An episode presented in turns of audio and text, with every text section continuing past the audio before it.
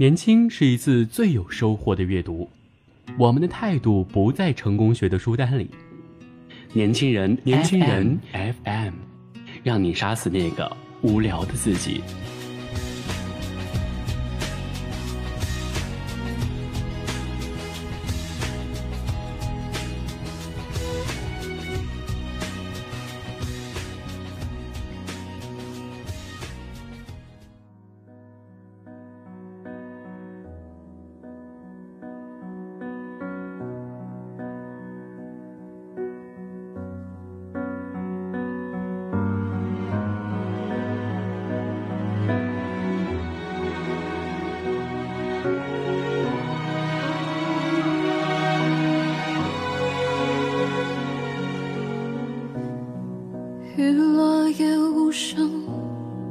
风过也无痕，悲伤不甘生命怕扰。纯粹生活，用心归因。大家好，我是主播肖倩，欢迎收听本期的年轻人 FM 夜读栏目。今天要和大家分享一篇来自作者唐敏慧的文章，标题呢叫做《漂洋过海的饺子情》。春是清醒，这约定俗成的规则，就算跌进深邃的黑暗里，饺子呢是冬至的必备，因为它的长相有点像耳朵，所以就有了冬至不食饺，耳朵就会没有了的传说。在我的记忆里啊，饺子除了带着浓浓的年味儿，还多了一缕别样的情愫，就是友谊。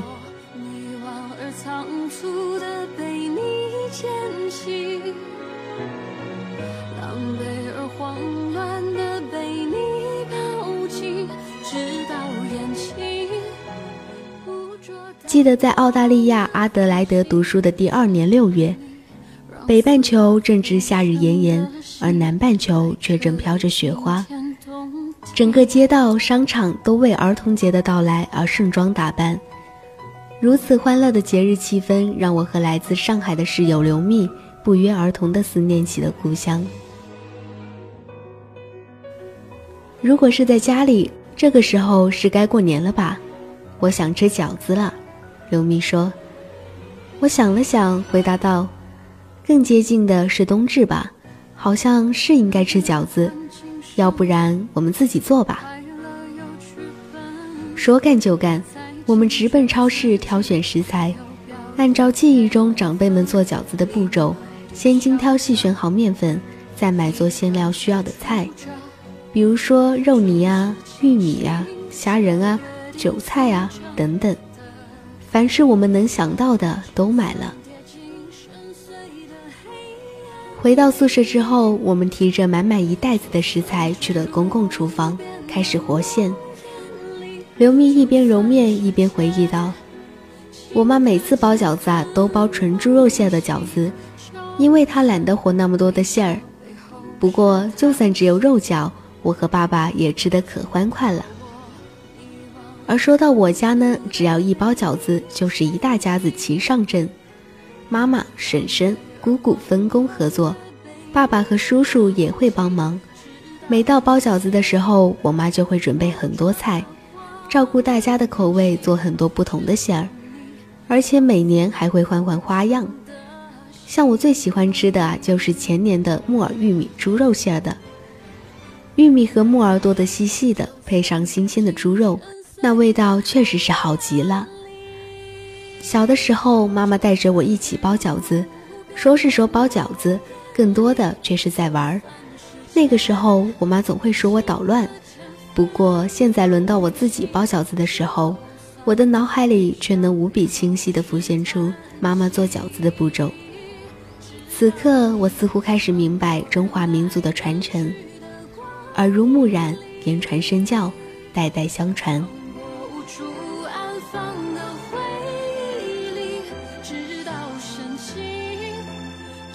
却都被你降临，直到我波澜不惊的生命。嘿，你们在干嘛？澳大利亚的本地室友夏洛特不知道什么时候来到了厨房，他看见我们忙得热火朝天，顿时好奇地跑过来看。发现堆满桌子的食材之后，大声嚷道：“有肉、鸡蛋，还有这么多菜，你们是要做吃的吗？”吃的，来自保加利亚的室友 Jimmy 立马从自己的卧室里窜了出来。“嘿，算我一个！”我和刘蜜相视一笑，开始用英语慢慢同他们细说饺子的故事，讲冬至不吃饺子耳朵便会被冻掉的传说。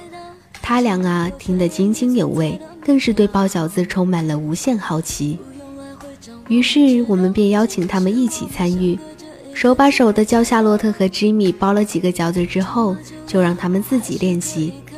很快，厨房里便充满了惊叫声：“夏洛特，饺子皮破啦！”“吉米，不能光放肉馅的。”“夏洛特，再少放点馅儿。”一阵手忙脚乱之后，两位国际友人包的饺子还是惨不忍睹。那饺子皮儿被他们蹂躏的包不了饺子，最后只能当面疙瘩煮了。而我和刘蜜只好继续努力，完成了包饺子、煮饺子的重任。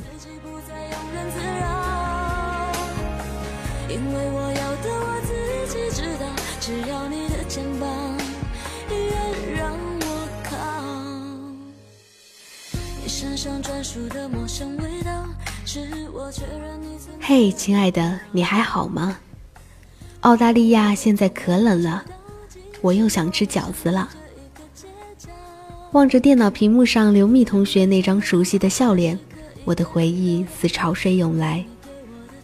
回国之后，我能吃到很多不同品种的饺子，但不论是何时何地，当夹起饺子的那一刻。那年和我一起在大洋彼岸包饺子的朋友们，他们的面孔便会浮现在我脑海中，提醒着我在遥远的大洋彼岸有那么一群可爱的朋友，曾给予了我温暖，陪我度过了一段美好的时光。